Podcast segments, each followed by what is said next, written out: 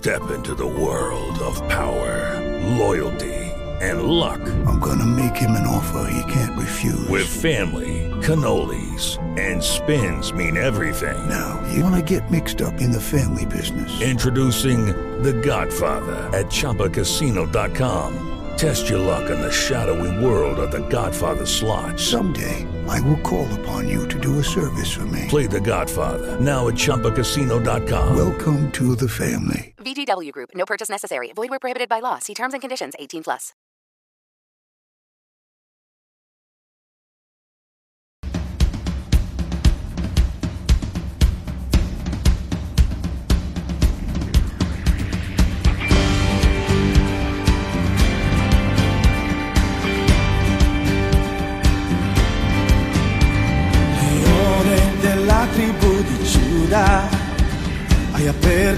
Una porta per me e nessuno potrà chiuderla, perché tu sei il re dei re.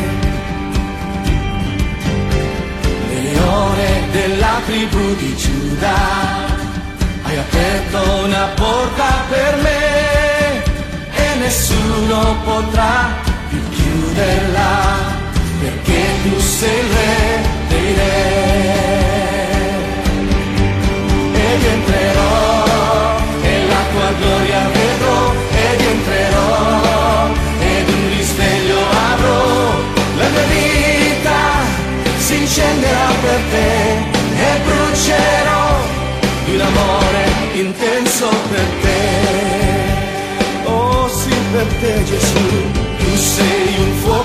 consumante, l'unico Dio eterno, ai tuoi piedi mi prostro tremante, gridando che sei mio re. Tu sei un fuoco consumante,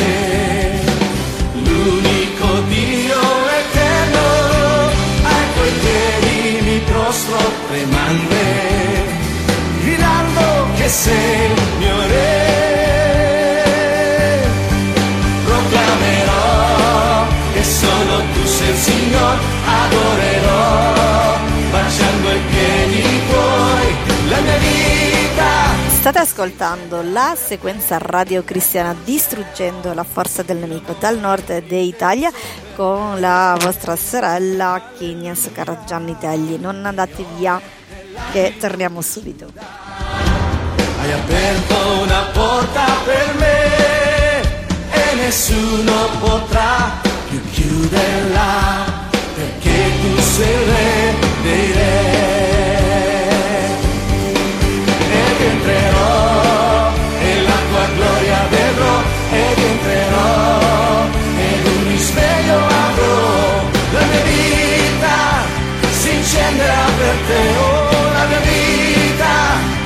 incenderà per te, la mia vita si incenderà per te.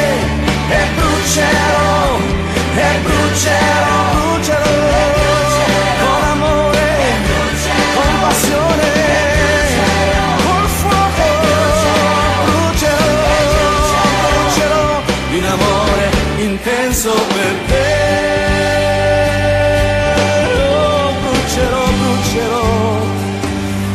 benedica carissimi fratelli amici, siate benvenuti alla nostra sequenza radio cristiana, è un privilegio, è un'emozione tremenda poter restare qua in questo spazio portando la parola di Dio, come già sapete perché l'ho detto altre volte, la nostra sequenza, la nostra radio è ascoltata in lingua spagnola, stiamo cercando piano piano di poter farla in lingua italiana.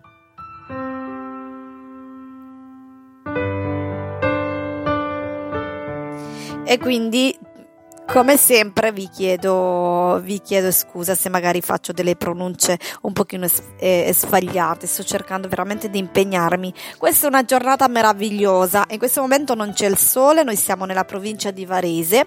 Non c'è il sole, fa freddo e mh, mm, piovigina, però è la giornata che Dio ci ha fatto, quindi siamo felicissimi, siamo contenti, siamo gioiosi.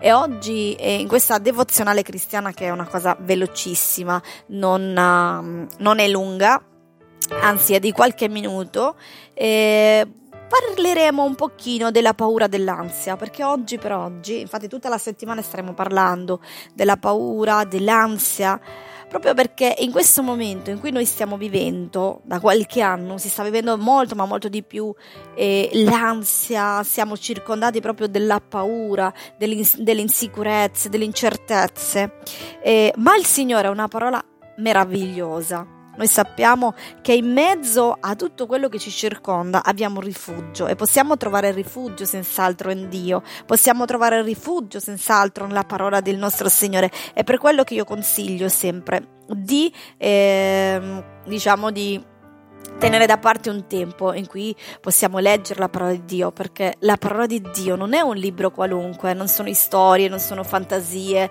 non sono cose che si sono inventati, è la stessa parola del nostro Signore, è molto importante, lì troveremo rifugio, lì troveremo di tutto e di più, tutto quello che tu hai bisogno, sia a livello spirituale che a livello fisico, sia per la parte economica, sia per un lavoro, sia per eh, il tuo matrimonio, per qualsiasi cosa noi troviamo una risposta giusta, una risposta che può portare speranza, forza, una veramente qua c'è tutto. Io non smetto di leggerla perché veramente è l'unica cosa che mi dà forza per eh, camminare la, e per mantenermi nella giornata perché oggi per oggi si vive purtroppo si respira, almeno dove noi stiamo vivendo, dove vivo io, si respira veramente un'ansia, una paura terribile che sino ai bambini che anche poi magari non conoscono nemmeno Dio, non sanno di queste cose, li ho sentiti pure dire a scuola in giro e, e, a un genitori che si sentivano male, che si sentono oppressione, nonostante loro non sanno di queste cose.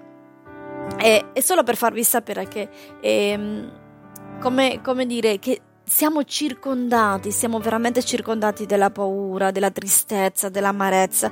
E oggi eh, sappiamo che la paura, l'ansia e il panico sono cose terribili, anzi la scienza, i dottori non, non hanno una cura specifica, si ti mandano magari delle gocce piuttosto che qualche pastiglia, qualcosa, un tè, una camomilla, perché non c'è una cura, ma noi sappiamo che questi sono sintomi di oppressione demoniaca che piano piano, non nelle nostre devozionali, se non nei, nei, eh, man mano che inizieremo a fare la radio in lingua italiana, che è molto difficile perché io sono abituata a fare queste cose in lingua spagnola, quindi diciamo che adesso farla in lingua nella nostra lingua mi mette un un po in difficoltà, però cercherò di eh, sforzarmi al massimo. Allora, dicevo, fratelli, che ehm, la paura, l'ansia e il panico sono definiti o riconosciuti come sintomi di oppressione demoniache che poi noi studieremo piano piano eh, in, altre, in altri spazi. Per le devozionali ci concentriamo solo in quello e queste emozioni eh, spesso ci immobilizzano come quando un gatto impaurito rimane fermo sulla punta di un ramo di un albero senza riuscire a muoversi verso una zona più sicura o a scendere. Non so se vi è mai capitato. Oggi, infatti, stavo sentendo eh, qualcuno che mi diceva che c'era, eh, che ieri c'era in, um, vabbè, in un posto, stavano facendo dei lavori, c'era questo gatto che era eh, proprio nel tetto, nel soffitto, e quindi volevano chiamare i pompieri.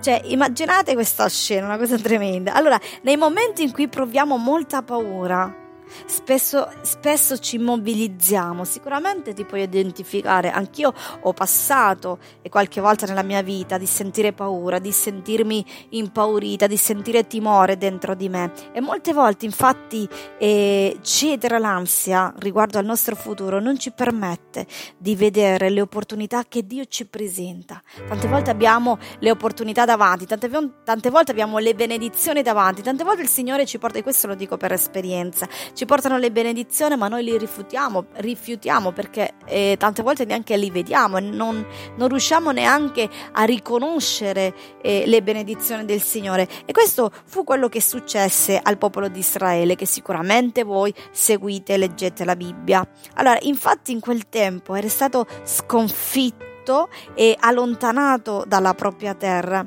Il futuro era incerto in questi, in questi tempi. Tuttavia, attraverso le parole di Geremia, Dio promette alla nazione un futuro migliore e ben diverso della realtà che stavano vivendo. Io vi consiglio questo, eh, questo libro di Geremia perché veramente troviamo delle cose meravigliose in questo libro. E allora Dio stava promettendo un futuro in cui essi avrebbero di nuovo confidato in Lui. Geremia 29, 11. Lo potete cercare nella vostra Bibbia. Ci sorta a confidare nella eh, onniscienza di Dio e nella sua bontà. Egli ha già scritto l'istoria della nostra vita. Inoltre dobbiamo ricordare che Egli è l'autore della nostra fede e colui che la peziona. È una cosa meravigliosa, io sono orgogliosa di me stessa di aver scelto Dio nella mia vita, perché nonostante le difficoltà, nonostante le diverse problematiche, se non fosse per Dio, se non fosse per la sua parola, chissà dove andavo a finire. E veramente sono felicissima di aver scelto la via del Signore. Allora, fratelli, amici che ascoltate, in quale area della tua vita stai provando paura o stai provando ansia per il tuo futuro, fatti questa domanda, rifletti su questo.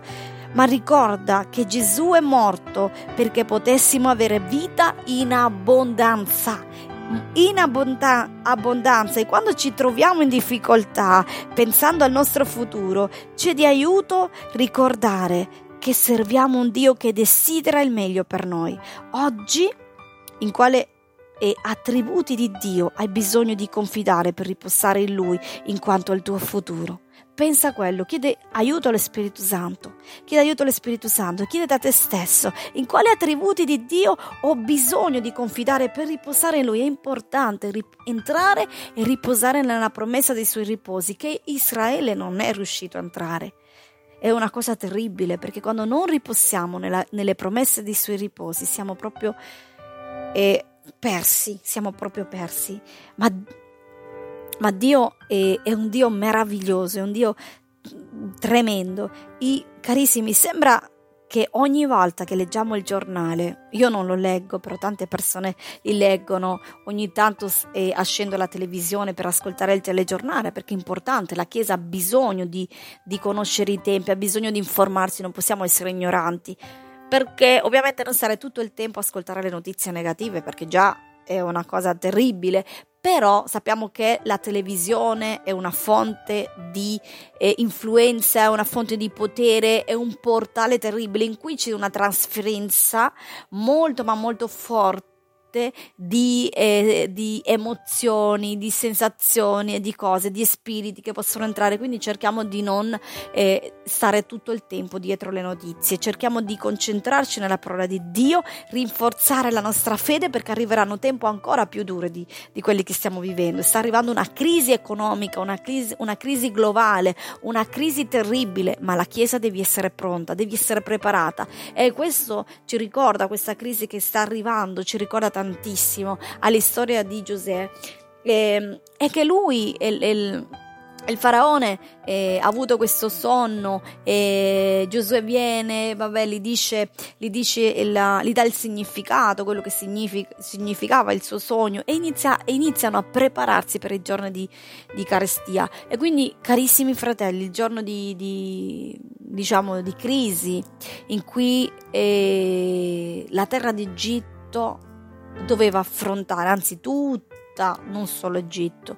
E quindi, carissimi, è la stessa cosa che noi stiamo vivendo, è il momento di prepararci. Magari economicamente non puoi preparare con, avendo a casa delle cose, del cibo, eh, però puoi prepararti anche eh, spiritualmente, che è la cosa più importante. Se siamo pronti spiritualmente per affrontare le problematiche che arriveranno, allora saremo pronti anche fisicamente, perché quando abbiamo fede nel Signore, che nonostante ci sia la crisi, che nonostante il mondo non abbia da mangiare, mangiare, che ma- magari i supermercati poi iniziano a, a, mancare delle cose o magari salgono i prezzi e c'è, per, c'è chi non lavora, c'è chi, la, e, chi lavora ha, un, ha un, diciamo, un stipendio abbastanza basso e non si può permettere di comprare le cose, ma se, fi- ma se è forte nella fede, ma se si è già preparato, diciamo, nella fede nel Signore attraverso la parola, attraverso la preghiera, attraverso la giu- il digiuno, questo sarà meraviglioso perché allora possiamo confidare nel Signore.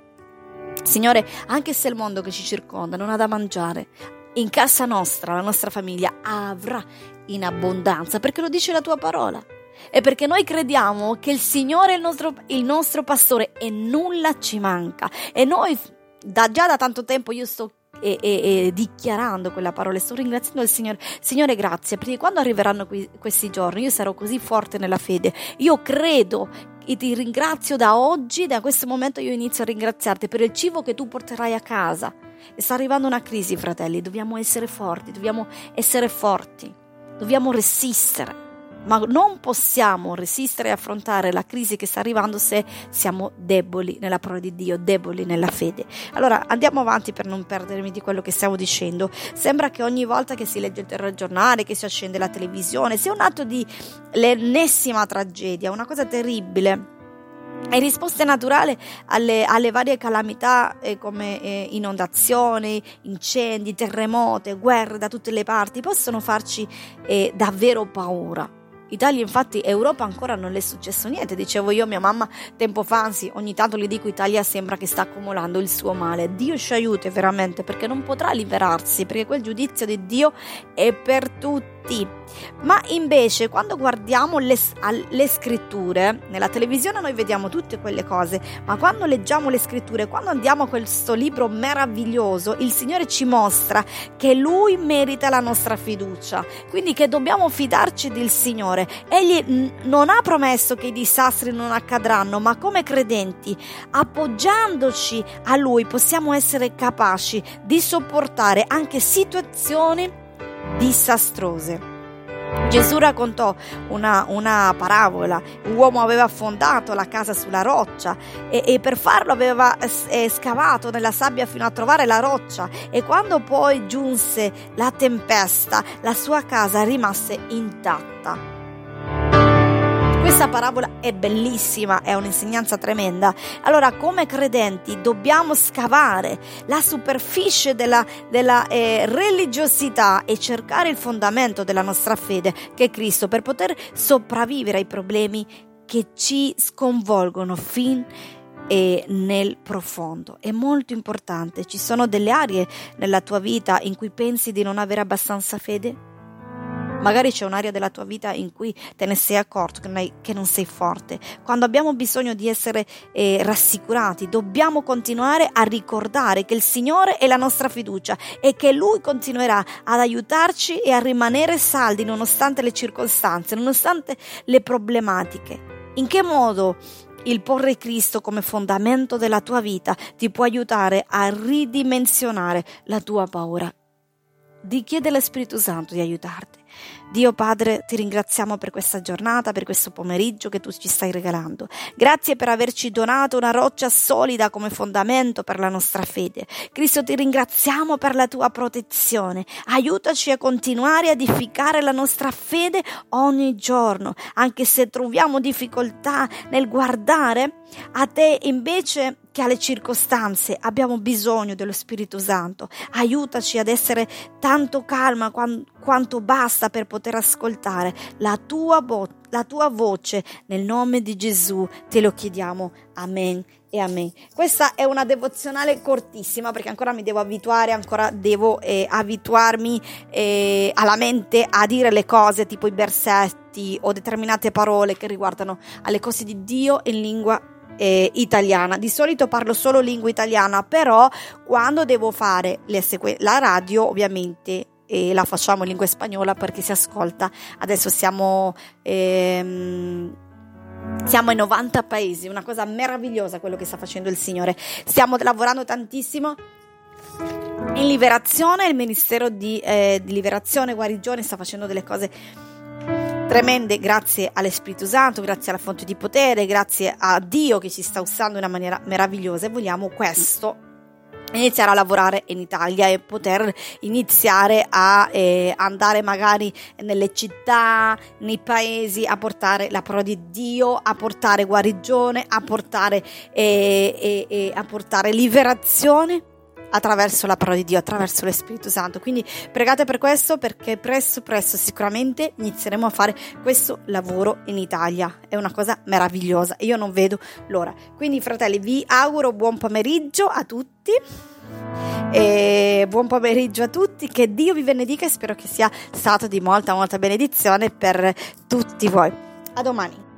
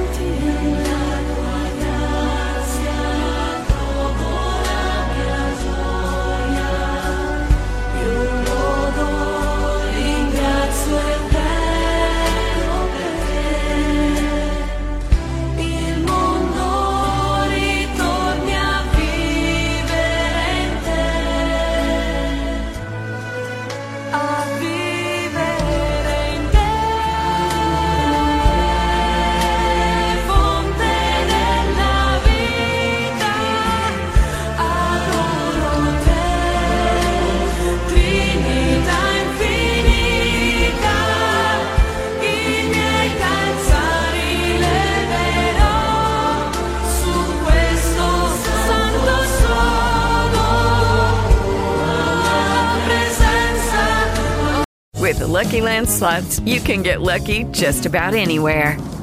This is your captain speaking. Uh, we've got clear runway and the weather's fine, but we're just going to circle up here a while and uh, get lucky. No, no, nothing like that. It's just these cash prizes add up quick. So I suggest you sit back, keep your tray table upright, and start getting lucky. Play for free at LuckyLandSlots.com. Are you feeling lucky? No purchase necessary. Void where prohibited by law. 18 plus terms and conditions apply. See website for details.